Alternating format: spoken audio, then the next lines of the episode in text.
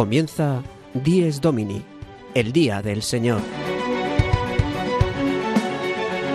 Con el Padre Juan Ignacio Merino.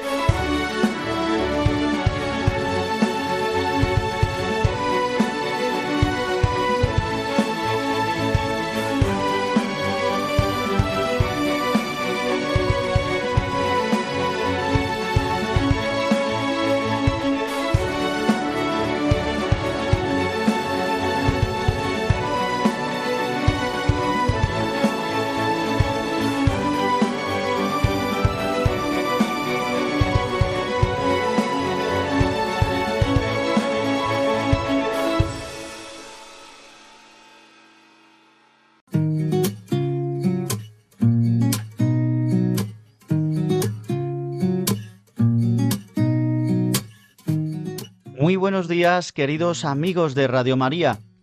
Dies Domini, el día del Señor, el día del descanso, el día de la verdadera alegría, el día en el que nuestro Señor Jesucristo ha muerto y ha resucitado por nosotros y nos ha dado su vida inmortal. Es el día en el que celebramos la Pascua semanal del misterio de Cristo, muerto y resucitado y ascendido a los cielos. Celebramos el domingo.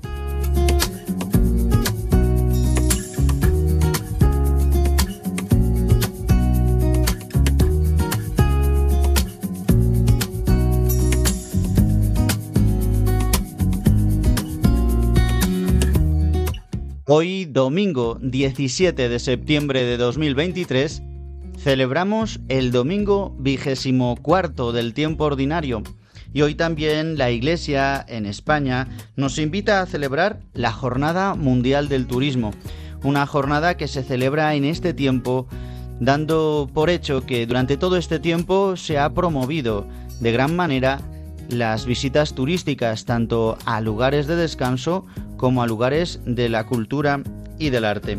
Tendremos momento en nuestro programa también para hablar de esta jornada.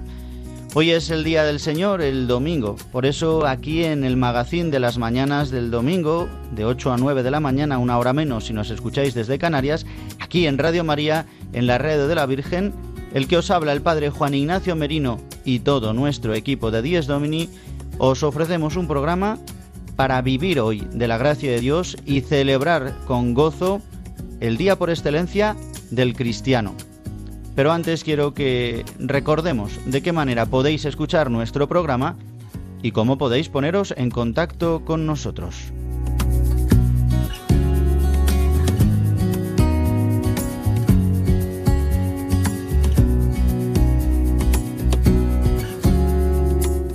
Queridos oyentes, para escuchar nuestro programa Dies Domini lo podéis hacer en directo todos los domingos de 8 a 9 de la mañana, una hora menos en Canarias, a través de la frecuencia de Radio María de tu localidad.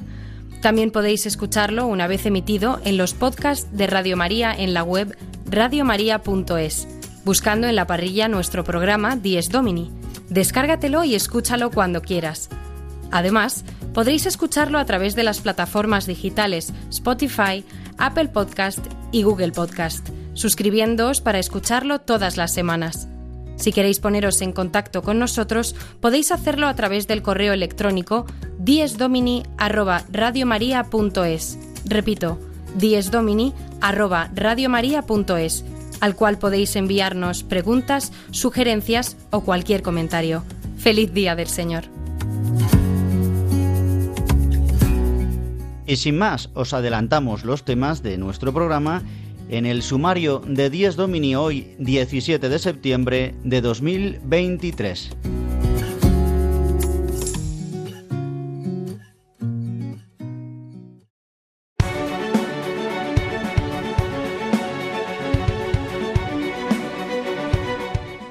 El sumario de 10 Domini. En los primeros minutos de nuestro programa, el padre Julio Rodrigo nos trae como siempre una anécdota edificante. Hoy nos habla de un testimonio muy impactante relacionado con la guerra de Ucrania.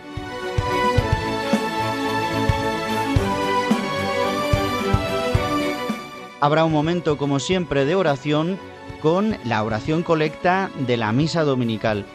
Haremos este parón para poner eh, este día en manos de nuestro Señor.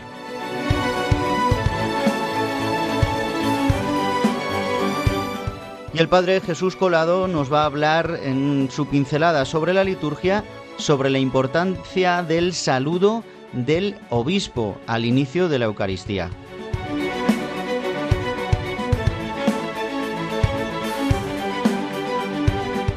Y comentaremos, como cada domingo, las lecturas que nos regala la Iglesia para este domingo 24 del tiempo ordinario, que versan sobre el perdón y la calidad de este perdón.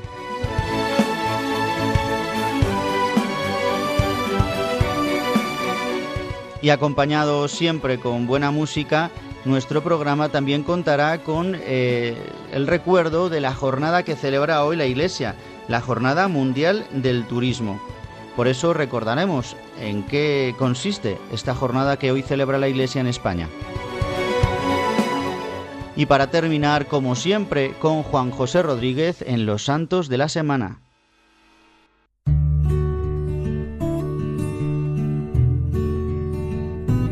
El domingo y las demás fiestas de precepto, los fieles se abstendrán de aquellos trabajos y actividades que impidan dar culto a Dios, gozar de la alegría propia del día del Señor o disfrutar del debido descanso de la mente y del cuerpo.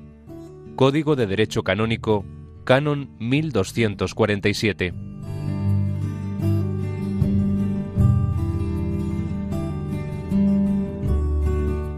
Escuchábamos uno de los cánones del derecho canónico referentes al domingo, al Día del Señor.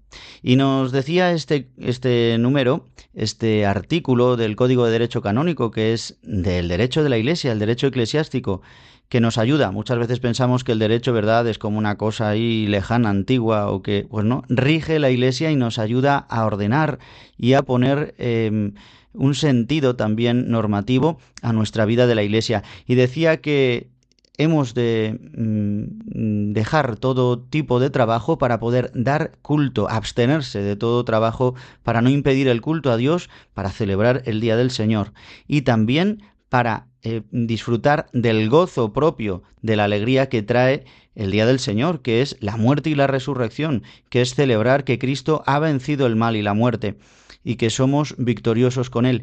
Y dice también este número que eh, podamos gozar no solo de la alegría, sino también del descanso del cuerpo y del alma, del cuerpo y de la mente, del alma, de todo nuestro ser para que podamos vivir en el verdadero descanso, que es este día, el día del Señor.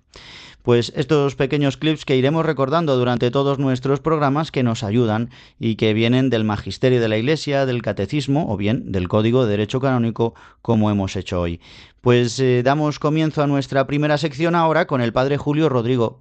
Os invito a que estéis muy atentos porque nos trae hoy un testimonio precioso de una chica que encontró también en, su viaje reciente a Lourdes, una chica muy vinculada con la guerra que sufre Ucrania. Le escuchamos.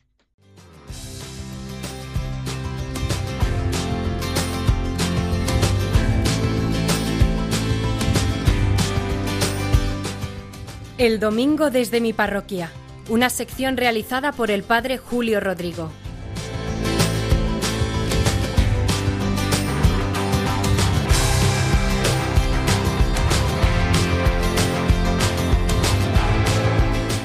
Muy buenos días y muy buen domingo a todos los oyentes de Radio María, a los que en esta mañana están escuchando este programa del Día del Señor.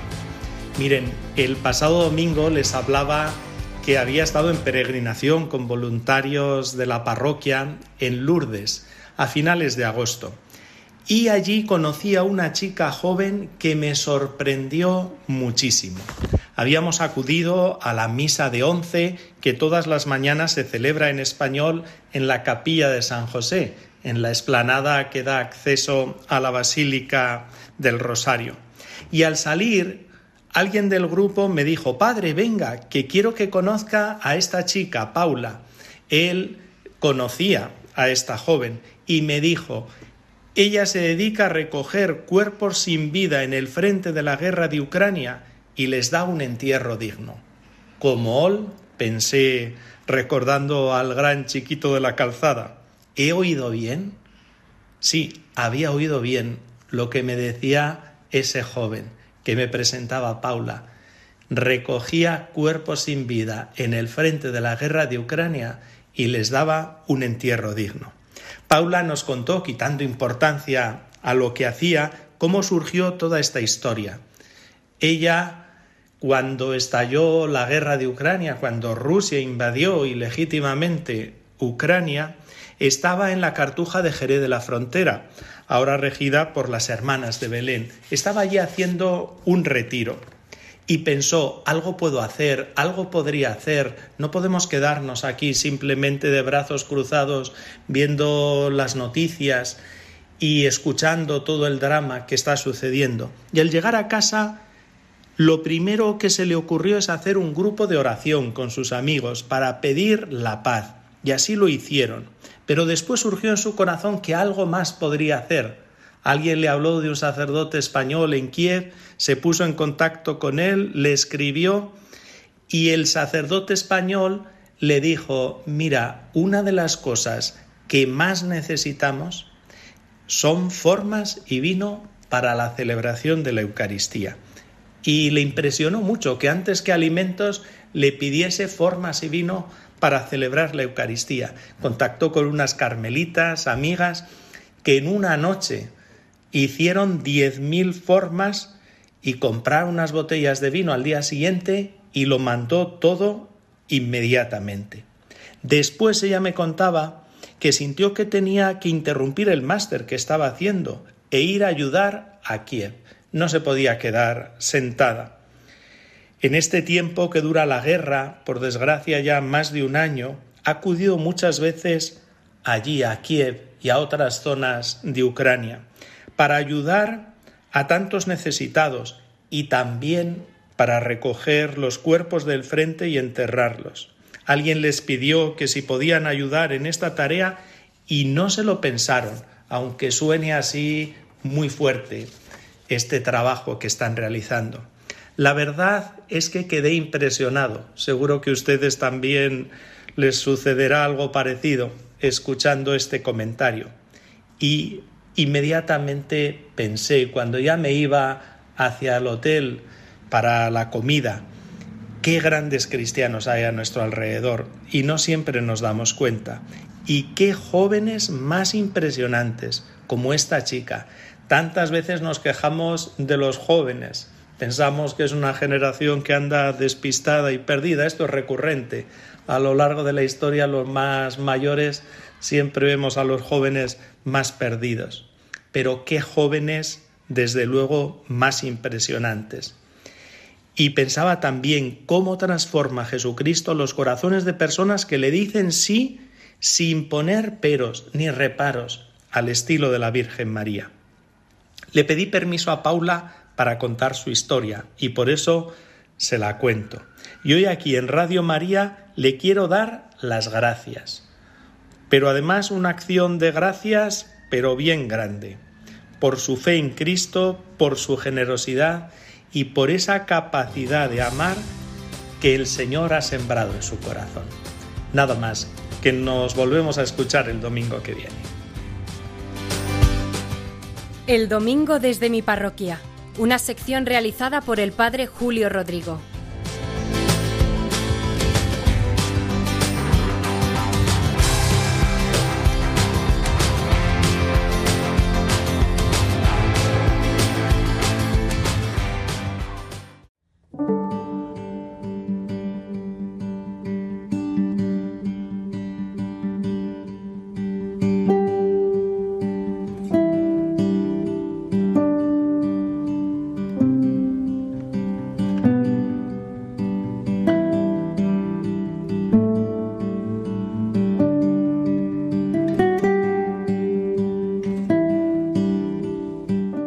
Llegando a los 15 minutos de nuestro programa, os recuerdo que estáis escuchando Dies Domini, el Día del Señor, aquí en Radio María, en la Radio de la Virgen, donde el que os habla, el Padre Juan Ignacio Merino, os invita a vivir el Día del Señor con mucha alegría, pero también en un gran recogimiento, viviendo la comunión de la Iglesia. Y en este momento de oración, de parón que hacemos al principio del programa, es para orar con la oración colecta que nos regala la Iglesia para este domingo 24 del tiempo ordinario. Dice así.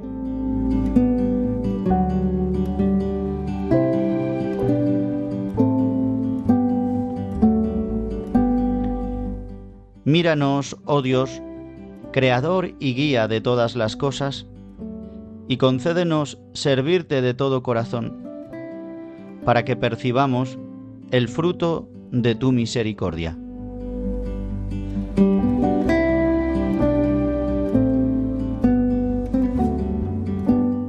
Reconocemos hoy a Dios como creador y guía de todas las cosas. Él es la fuente, el origen le pedimos que nos mire, que nos mire con misericordia y que nos conceda servirle de todo corazón. Hoy escucharemos cómo hemos de perdonar con todo el corazón, de corazón. Dice, para que percibamos el fruto de tu misericordia. Míranos y concédenos que Él nos mire con misericordia y que nos conceda servirle de todo corazón y así podamos percibir su bondad, su misericordia, su amor. Pidámosle a Dios Padre hoy que podamos experimentar la misericordia que ha tenido con nosotros dándonos a su Hijo Jesucristo.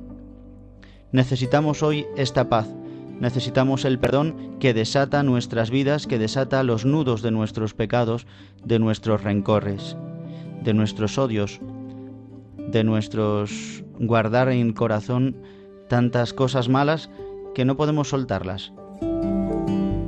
Pidámosle al Señor hoy dentro de nosotros poder percibir su misericordia para nosotros también ser testimonio de la misericordia de Dios. Que este día podamos mirar nosotros a Dios, pero sintiéndonos mirados por Él primero, experimentando su amor, su benevolencia.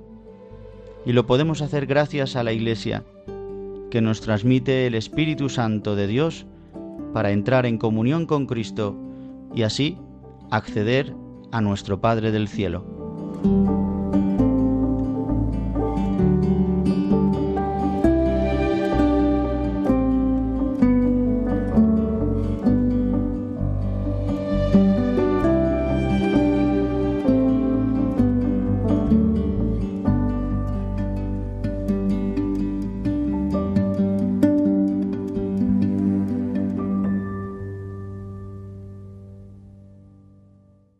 Y avanzamos en nuestro programa ahora con la sección sobre liturgia. Como siempre nos la trae el Padre Jesús Colado. Hoy nos va a hablar del saludo episcopal, es decir, el que hace el obispo al principio en la Eucaristía, y nos dice la paz. Justamente también hoy la antífona de entrada de la misa del domingo, de este domingo 24, nos dice, Señor, da la paz a los que esperan en ti pues que esta paz pueda habitar en nosotros, que es la paz de Cristo. Escuchamos esta pincelada de liturgia que nos trae el Padre Jesús Colado.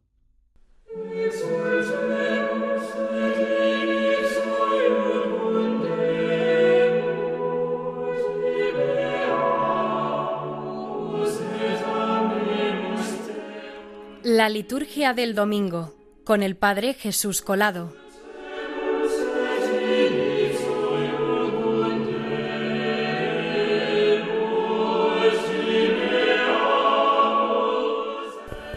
Muy buenos días a todos los oyentes de Dies Domini. Hoy quiero que veamos juntos el comienzo de la celebración eucarística de la misa presidida por el obispo. Porque ya desde ese primer momento vemos ciertas particularidades. Cuando la celebración está presidida por un presbítero, se empieza diciendo en el nombre del Padre, del Hijo y del Espíritu Santo, y acto seguido se dice el Señor esté con vosotros, o bien la gracia de nuestro Señor Jesucristo, el amor del Padre y la comunión del Espíritu Santo estén con todos vosotros. Sin embargo, cuando es el obispo quien preside, el obispo comienza diciendo, la paz esté con vosotros.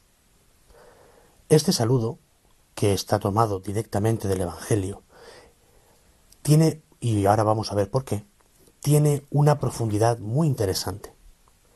Para ello tenemos que entender una cosa.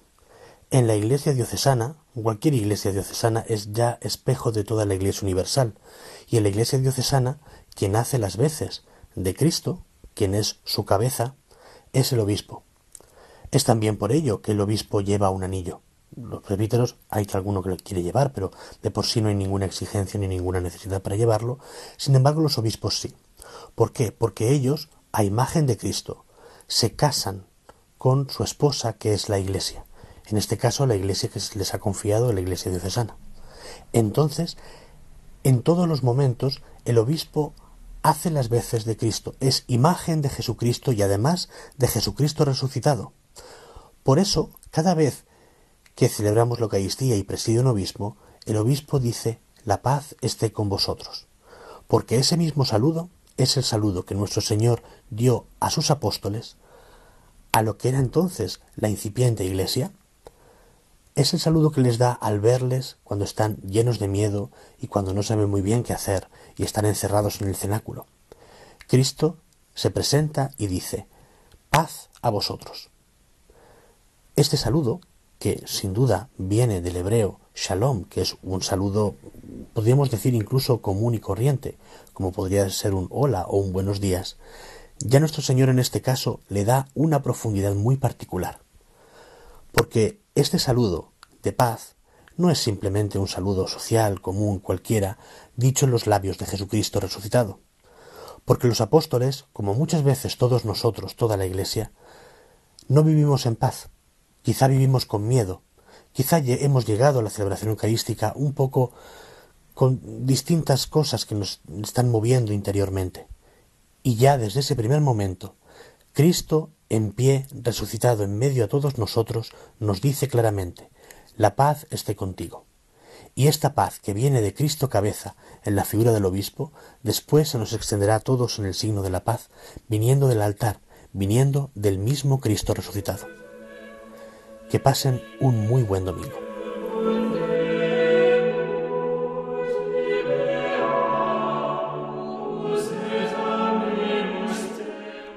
La liturgia del domingo con el Padre Jesús Colado.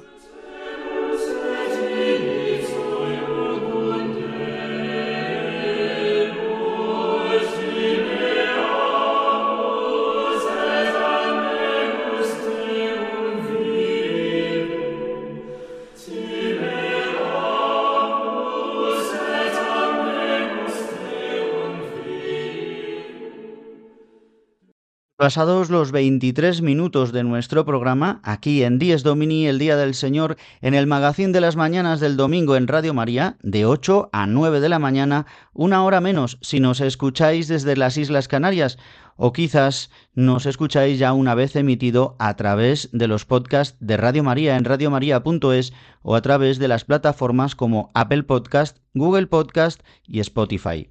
Bien, pues llegados a este punto de nuestro programa, siempre comentamos las lecturas de este domingo. Hoy celebramos el domingo vigésimo cuarto, el 24, domingo del tiempo ordinario, y las lecturas de hoy nos van a hablar del perdón. En concreto, el Evangelio nos va a exponer la parábola que dice Jesús a sus discípulos, y es la parábola del siervo sin entrañas. Esta parábola que la dice Jesús y, o la crea, la explica eh, a colación de una pregunta que le hace San Pedro, Simón, uno de sus discípulos, el preferido del Señor en este sentido o el elegido por él para instituir la iglesia, como escuchábamos hace unos domingos. Y Pedro le pregunta a Jesús que cuántas veces ha de perdonar a su hermano. Y Jesús le dice, no te digo hasta siete veces, sino hasta setenta veces siete. En Lucas, justamente el mismo paralelo que hace referencia a esta pregunta, eh, Jesús le dice hasta siete veces al día, setenta veces siete. O sea que siempre. Este dicho quiere decir que siempre. El número siete indica perfección y multiplicarlo por 70 significa 7 por 10 por 7, es decir, infinito siempre, siempre. ¿Cuántas veces he de perdonar siempre? Vea un sacerdote mayor, amigo y querido, del que aprendí mucho, que decía esto o dice siempre esto. mm, que Jesucristo es el 70 veces 7, el que siempre nos ha perdonado. Os recuerdo la parábola del siervo sin entrañas. Esta parábola trata de un rey que quiere ajustar cuentas con sus siervos y hay uno que le debe diez mil talentos que podríamos eh, pues eh, decir que en la actualidad podrían ser mil millones de euros o algo así, mucha, mucha cantidad, comparado con lo que luego a él le deberá otro, a este siervo, que será muy poco, que aparece aquí como eh, cien 100 denarios, es decir, pues como si fueran 100 euros, para que hagamos una equivalencia o un, una proporción a lo que era el dinero antes en aquella época, en la época de Jesús y lo que es ahora. Bien, pues este siervo le debe muchísimo dinero a este rey y el rey pues eh, le quiere ajusticiar. Y entonces se le dice ten paciencia conmigo que te lo pagaré todo, pero déjame libre. Y el rey le deja libre, tiene misericordia, le mira con compasión, dice, dice movido a compasión, el señor de aquel siervo le dejó ir y le perdonó la deuda. Pero cuando él salió, eh, se encontró a que este siervo tenía un siervo a su vez o un, un deudor que le debía cien denarios y le amenazó y le encarceló hasta que le pagara la última, la última peseta, podríamos decir, o el último euro.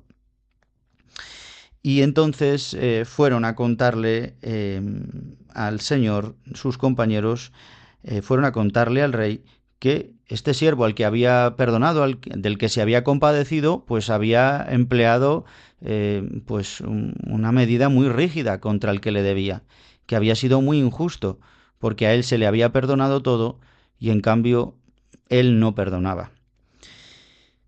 Y entonces el Señor le dice, el Señor su amo le dice, siervo malvado, yo te perdoné a ti toda aquella deuda porque porque me lo suplicaste. ¿No debías tú también compadecerte de tu compañero, del mismo modo que yo me compadecí de ti? Y encolerizado su señor, le entregó a los verdugos hasta que pagase todo lo que le debía. Esto mismo hará con vosotros mi Padre Celestial, si no perdonáis de corazón cada uno a vuestro hermano. Vamos a recordar unas palabras del Santo Padre, el Papa Francisco, justamente en el Domingo de Ramos del año 22, donde nos habla del perdón que ha hecho Jesús por nosotros. Vamos a recordarlas porque nos van a ayudar a centrarnos en esta palabra. Padre, perdona loro perché non sanno quello che fanno. Padre, perdónalos porque no saben lo que hacen. El Evangelio destaca que Jesús decía esto. No lo dijo una vez en el momento de la crucifixión, sino que pasó las horas que estuvo en la cruz con estas palabras en sus labios y en su corazón. Dios no se cansa de perdonar. Tenemos que entender esto. Entender esto no solo con la mente, sino con el corazón. Dios no se cansa de perdonar. Somos nosotros los que nos cansamos de pedir perdón, pero Él jamás se cansa de perdonar. No es que Él soporta hasta cierto punto para luego cambiar de idea, como estamos tentados de hacer nosotros. Jesús enseña el Evangelio de Lucas, vino al mundo a traernos el perdón de nuestros pecados y al final nos dio una instrucción precisa, predicar a todos en su nombre el perdón de los pecados. Hermanos y hermanas, no nos cansemos del perdón de Dios, ni tampoco nosotros sacerdotes de administrarlo, ni cada cristiano de recibirlo y de testimoniarlo. No nos cansemos del perdón de Dios. No nos cansemos del perdón de Dios y Dios no se cansa nunca de perdonar. Son las palabras que nos recuerda el Papa Francisco, lo hizo en el Domingo de Ramos del año 22. Estas declaraciones han sido tomadas de la página de Vatican News, de las audiencias del Santo Padre y de las misas que son televisadas por el canal del Vaticano. Bien, pues nos ayudan estas palabras del Santo Padre. Él está siempre dispuesto a perdonarnos, dice Dios está siempre dispuesto a perdonar. ¿Estamos nosotros dispuestos? Necesitamos un corazón dispuesto a perdonar. Ese corazón es el corazón de Cristo. Este es el corazón que quiere trasplantar en nosotros. Es la gracia que hemos de secundar, la gracia que hemos recibido en el bautismo, es la gracia del perdón. Es lo que repetimos cada día en el Padre nuestro, en la oración dominical por excelencia. Perdona nuestras ofensas como también nosotros perdonamos a los que nos ofenden. Justamente el, término, el verbo que se utiliza en hebreo, eh, que utilizaría Jesús en hebreo para perdonar eh, tiene que ver con olvidar, con olvidar, con abandonar y con dejar libre, con desatar.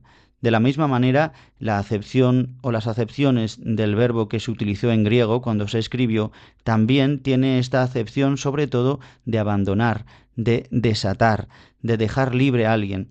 Nuestros rencores nos atan a los demás y ellos se atan a nosotros por nuestro rencor, por nuestro odio. Pidámosle a Dios en este domingo poder eh, ser libres de este pecado, de este odio. La primera lectura nos va a ayudar a ello porque es del libro del, el del eclesiástico justamente en unos comentarios sapienciales, es decir, de la sabiduría del pueblo de Israel sobre el rencor y el odio. Ya en el Antiguo Testamento el pueblo de Israel sabe que el odio y el rencor no hacen bien, destruyen. Y como si no perdonamos, Dios nos va a escuchar entonces. ¿Cómo va a tener misericordia de nosotros si nosotros no queremos eh, abrir nuestro corazón al perdón? Bien, pues vamos ahora a escuchar una canción preciosa. Es del grupo Balibán. Es verdad que compone para los más pequeños, pero tiene canciones muy bonitas y muy ilustrativas que nos ayudan a vivir en concreto el Evangelio de hoy. Hoy trata sobre el siervo sin entrañas, sobre esta parábola. Escuchamos esta canción, rezamos con ella y le pedimos al Señor que abra nuestro corazón al perdón siempre, setenta veces siete, un perdón que es siempre y que tiene una calidad suprema, que es perdonar de corazón, olvidando, dejando a Dios que haga todo nuevo en nosotros y que nosotros podamos hacer algo nuevo siempre con los demás.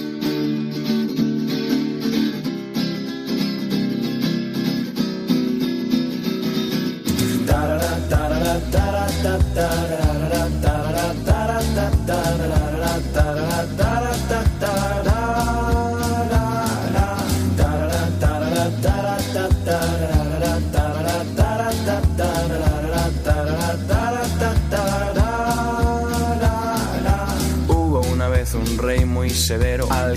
vasallo debía mucho dinero. Diez mil talentos de oro era la deuda y el pobre siervo no tiene una moneda. Ordena al rey quitarle su casa, su tierra, todos sus bienes para pagarla. Mandó vender a sus hijos y a su mujer y a él también como esclavo mandó vender. El pobre siervo imploró desesperado, si me perdonas, le dijo, todo te pago. El rey se compadeció de aquel vasallo y la deuda le perdonó, mandó soltarlo. Nunca olvides el perdón que Dios te da cuando te hagan una ofensa a los demás.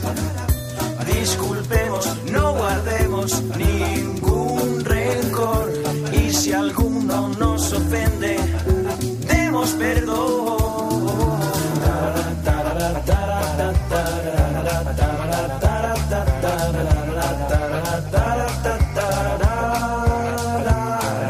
Su casa muy contento se fue bailando. Entonces tuvo un encuentro inesperado. Un hombre que le debía poco dinero y pagarle no podía desde hace tiempo. Págame ahora mismo mis 100 denarios o acabarás en la cárcel de presidiario. Aunque el deudor le rogó, todo fue en vano. Lo llevaron ante el juez y fue apresado. La noticia llegó al rey, quien indignado mandó que se lo trajeran encadenado. Una deuda muy cuantiosa. He perdonado. Y tú condenas a otro por 100 Ahora ve tú a la cárcel, siervo malvado. No saldrás hasta que pagues el último chavo. Ahora ve tú a la cárcel, siervo malvado. No saldrás hasta que pagues el último chavo. Nunca olvides el perdón que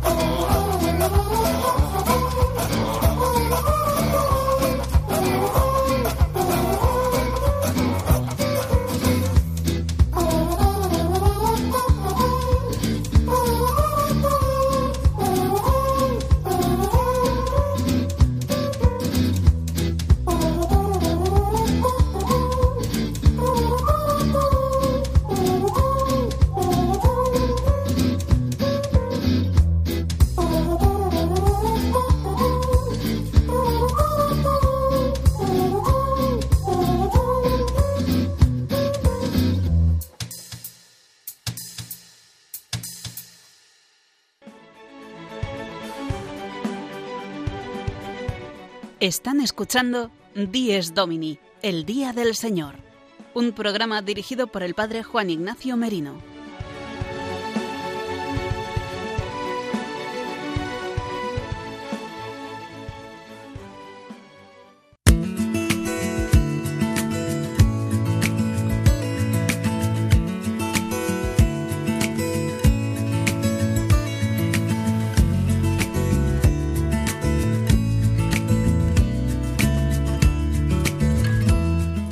Habiendo pasado ya el ecuador de nuestro programa en Dies Domini, una vez hecho el comentario más o menos acertado de las lecturas de este domingo, donde, como hemos escuchado, se nos habla del perdón, quiero ahora que recordemos una jornada que celebra hoy la Iglesia.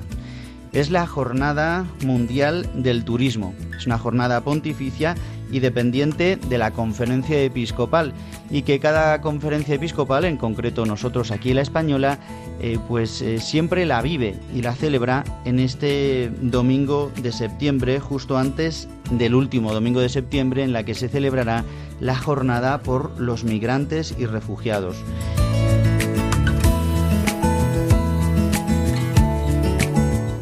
La Jornada Mundial del Turismo conmemora el aniversario de la aprobación de los estatutos de la Organización Mundial del Turismo, OMT, que tiene su sede en España.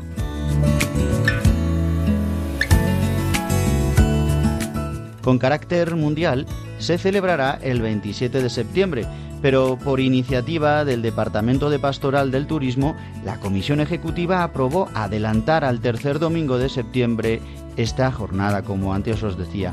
El objetivo es darle mayor visibilidad al distanciarla de la Jornada Mundial de las Migraciones que se celebra siempre el último domingo de septiembre.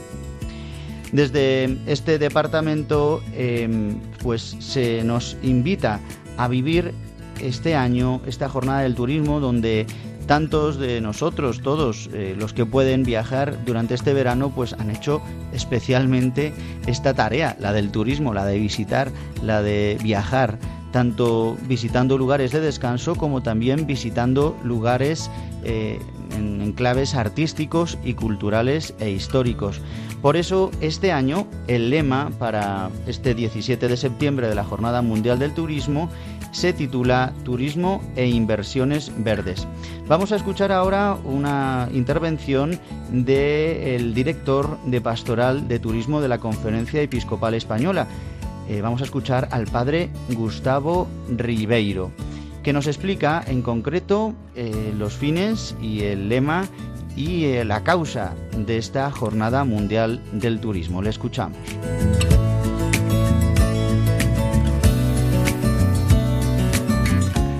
En la cercanía de la celebración de la 44 Jornada Mundial del Turismo, donde en todo el mundo la celebramos el 27 de septiembre, pero que en España la celebramos el tercer domingo de septiembre en razón de poder darle mayor visibilidad y presencia en nuestros templos e invitar a todas las personas a hacer una jornada de reflexión sobre el turismo. Quiero saludarlos desde el Departamento de Pastoral del Turismo de la Conferencia Episcopal Española.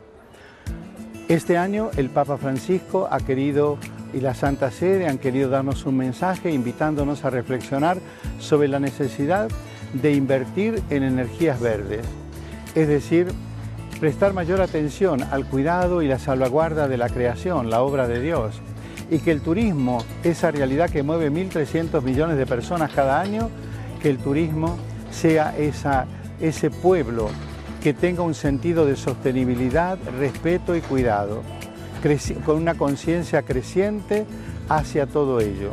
No solo el turismo veraniego y el turismo de descanso, también el turismo que recorre los lugares de la cultura, del arte, de la historia, de la fe. También desde allí, que todas las inversiones sean para proteger la obra de Dios y la creación. Un saludo muy afectuoso a todos los trabajadores del mundo del turismo, a todos los que invierten, dedican su vida y construyen su vida en torno a la realidad maravillosa que es permitir que los demás descansen y se llenen de alegría. Gracias.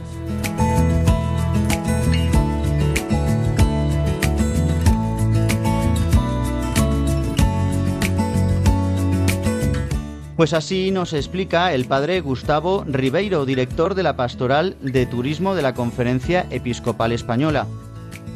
Declaraciones que he tomado de la página web de la Conferencia Episcopal Española y del Departamento de Pastoral de Turismo desde su eh, cuenta de YouTube. Bien, pues en este día celebramos esta Jornada Mundial del Turismo aquí en España, porque como hemos escuchado y hemos reiterado, el mundo, el resto del mundo la celebrará el próximo día 27. Pero nosotros, para que no esté tan cerca de la Jornada de las Migraciones que celebraremos el próximo domingo, día 24, pues celebra hoy la Iglesia en España esta Jornada del Turismo donde nos acordamos especialmente pues de todos los que han vivido durante este tiempo del turismo. Hay tantas ciudades en España que durante todo el año viven del turismo, pero es verdad que durante el buen tiempo, durante la primavera y el verano, pues eh, hay un mayor índice de turistas. Pues recemos por todos aquellos que se dedican al turismo. También para que podamos mm, vivir eh, pues esta actividad tan preciosa pues de una manera sensata y de una manera también con caridad cristiana, también respetando pues el medio ambiente, la creación y también todos los monumentos artísticos e históricos y religiosos. ¿Cuántas personas quizás a lo mejor haciendo turismo no son llamados por Dios y por los santos y la Virgen María a una verdadera conversión? Ojalá que sea así. Por eso, pues recemos especialmente hoy por todos los que viven, se encargan pues del turismo en nuestro país.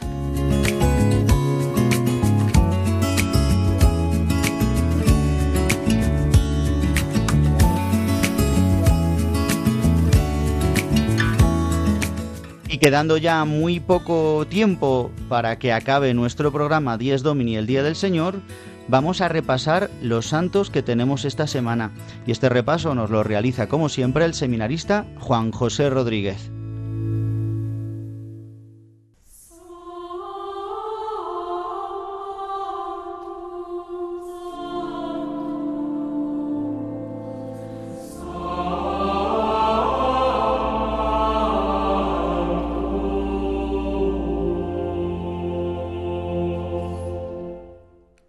Los Santos de la Semana, con la colaboración de Juan José Rodríguez.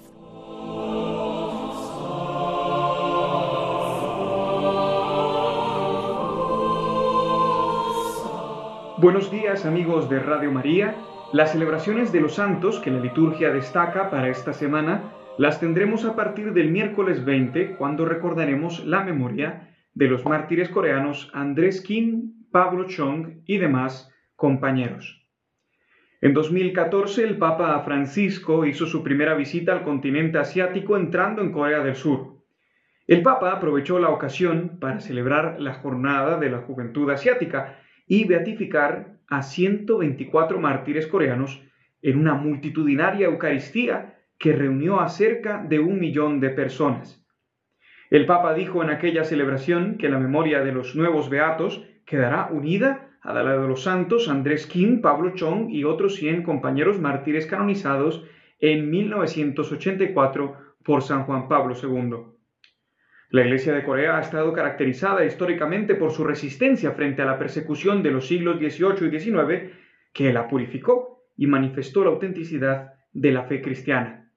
Este es el valor de los santos coreanos que aún hoy siguen hablando al mundo entero, y esto es lo que seguiremos descubriendo de Corea del Sur, puesto que en 2027 será este país la sede de la próxima Jornada Mundial de la Juventud.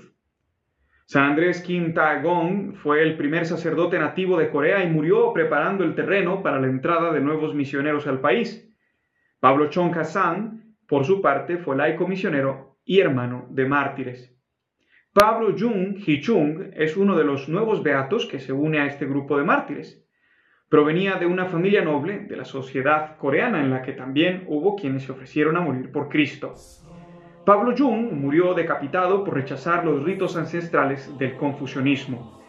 Los restos de Pablo Jung fueron apenas descubiertos en marzo de 2021, siete años más tarde de su beatificación. Escuchamos al Papa Francisco durante la homilía en Corea de la beatificación de los nuevos mártires coreanos.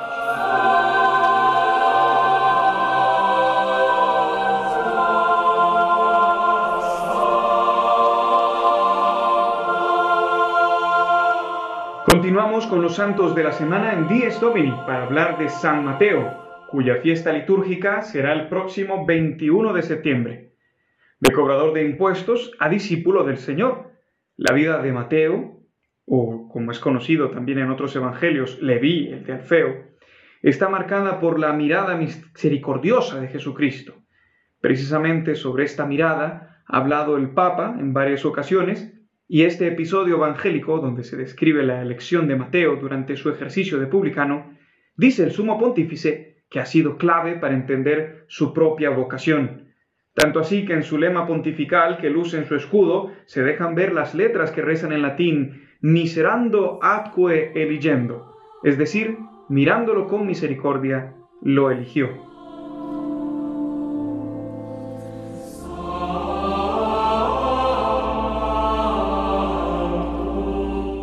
En la iconografía, San Mateo es asociado a un ser con aspecto humano para diferenciarse de los otros evangelistas que se le representa con el toro, el león y el águila.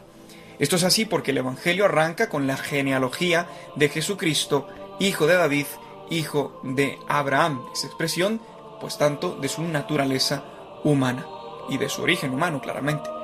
San Mateo ha escrito pensando en los cristianos de origen judío. El texto enfatiza que Jesús es el Mesías que cumple las promesas del Antiguo Testamento.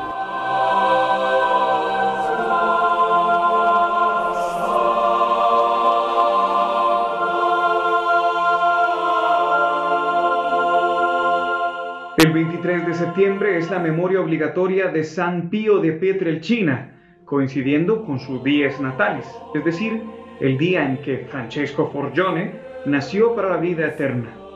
Presbítero capuchino, el Padre Pío quiso desde su niñez seguir los pasos de su santo patrono, San Francisco de Asís. A los 15 años entraría en la orden de los frailes menores y desde entonces comenzaría a vivir fuertes combates contra Satanás. Ordenado sacerdote con 23 años de edad y cuando cumple los 31, empieza a compartir en su carne los sufrimientos de la pasión de Cristo. El Padre Pío también experimentó en su vida los milagros de la bilocación, que es estar en dos sitios al mismo tiempo, y el de la transverberación, que es sentir el alma traspasada de amor como si de una flecha incendiaria se tratase. El amor del Padre Pío a la Eucaristía le permitía vivir este misterio unido profundamente al sacrificio de Cristo como ofrenda para la salvación de los hombres. San Pío vive la Santa Misa sufriendo los dolores del crucificado y dando profundo sentido a las oraciones de la Iglesia. En los anales de la Iglesia, el Padre Pío es el primer sacerdote estigmatizado. Él fue esencialmente sacerdote y su santidad fue esencialmente sacerdotal. Cuando decía, esto es mi cuerpo, esta es mi sangre, su rostro se transfiguraba. Olas de emoción lo sacudían, todo su cuerpo se proyectaba en una muda imploración. Una vez una mujer le preguntó al padre cómo podía pasar tanto tiempo de pie en sus llagas durante toda la Santa Misa, a lo que él respondió, Hija mía, durante la misa no estoy de pie, estoy suspendido con Jesús en la cruz. Hasta aquí los santos de la semana en Dies Domini. Sigan en la sintonía de Radio María. Que tengan un feliz domingo.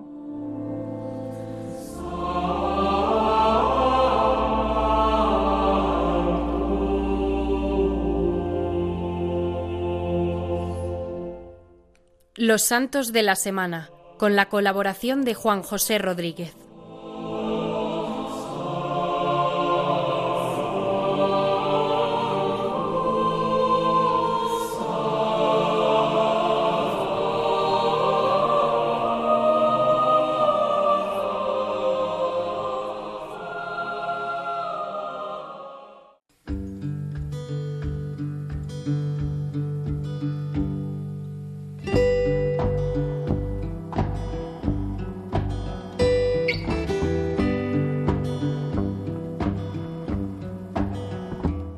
Y hoy 17 de septiembre de 2023, domingo 24 del tiempo ordinario, hemos vivido en el programa de hoy 10 Domini, el Día del Señor, pues en pequeñas dosis la intensidad que la Iglesia no quiere, nos quiere regalar para vivir este domingo. El día de la muerte y resurrección de Cristo, el día por excelencia de los cristianos, el día en el que nos abstenemos del trabajo, en el que gozamos de la alegría del día del Señor y en el que aprovechamos el descanso verdadero del cuerpo y del alma. Hoy también la Iglesia, aunque prima la fiesta del domingo, la solemnidad del domingo, celebramos a los santos Roberto Belarmino y también a Hildegarda de Bingen. En este día, pues también les pedimos su intercesión.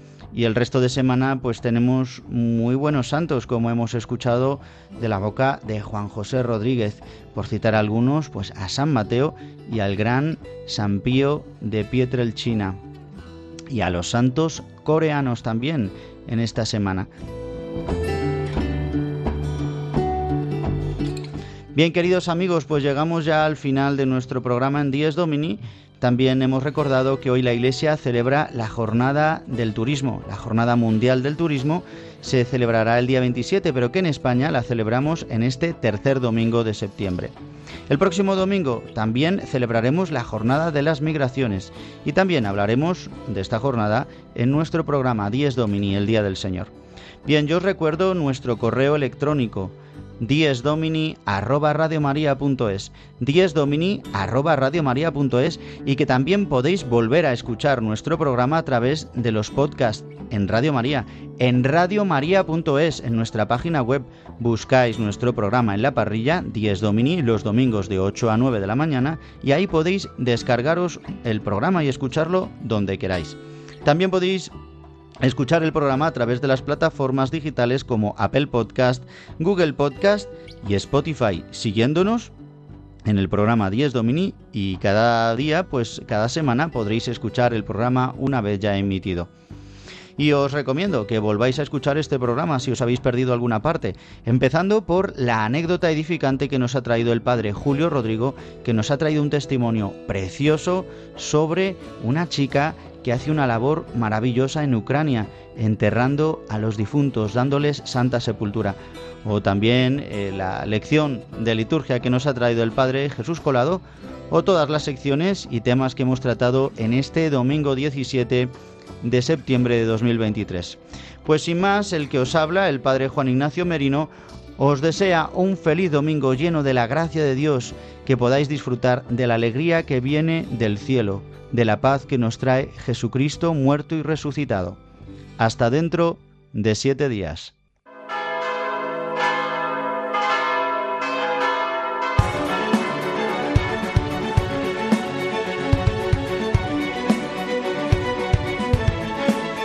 Han escuchado Dies Domini, el Día del Señor, con el Padre Juan Ignacio Merino.